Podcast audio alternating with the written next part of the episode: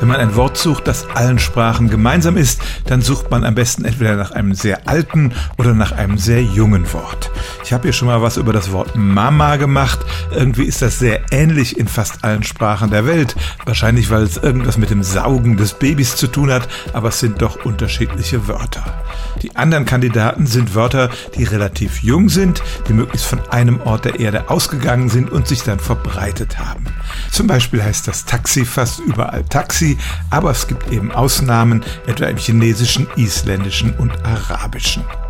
Auch das Wort Kaffee ist in wenigen Abwandlungen praktisch auf der ganzen Welt üblich. Es gibt da nur Ausnahmen in wenigen Sprachen, etwa im Armenischen und dann in Sprachen, deren Namen Sie wahrscheinlich noch nie gehört haben.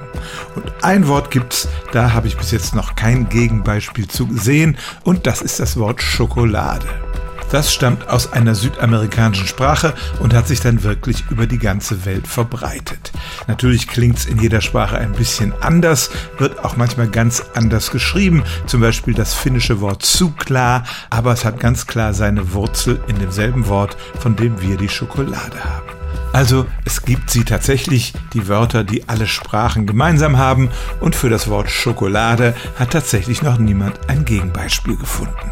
Stellen auch Sie Ihre alltäglichste Frage unter stimmtz.radio1.de.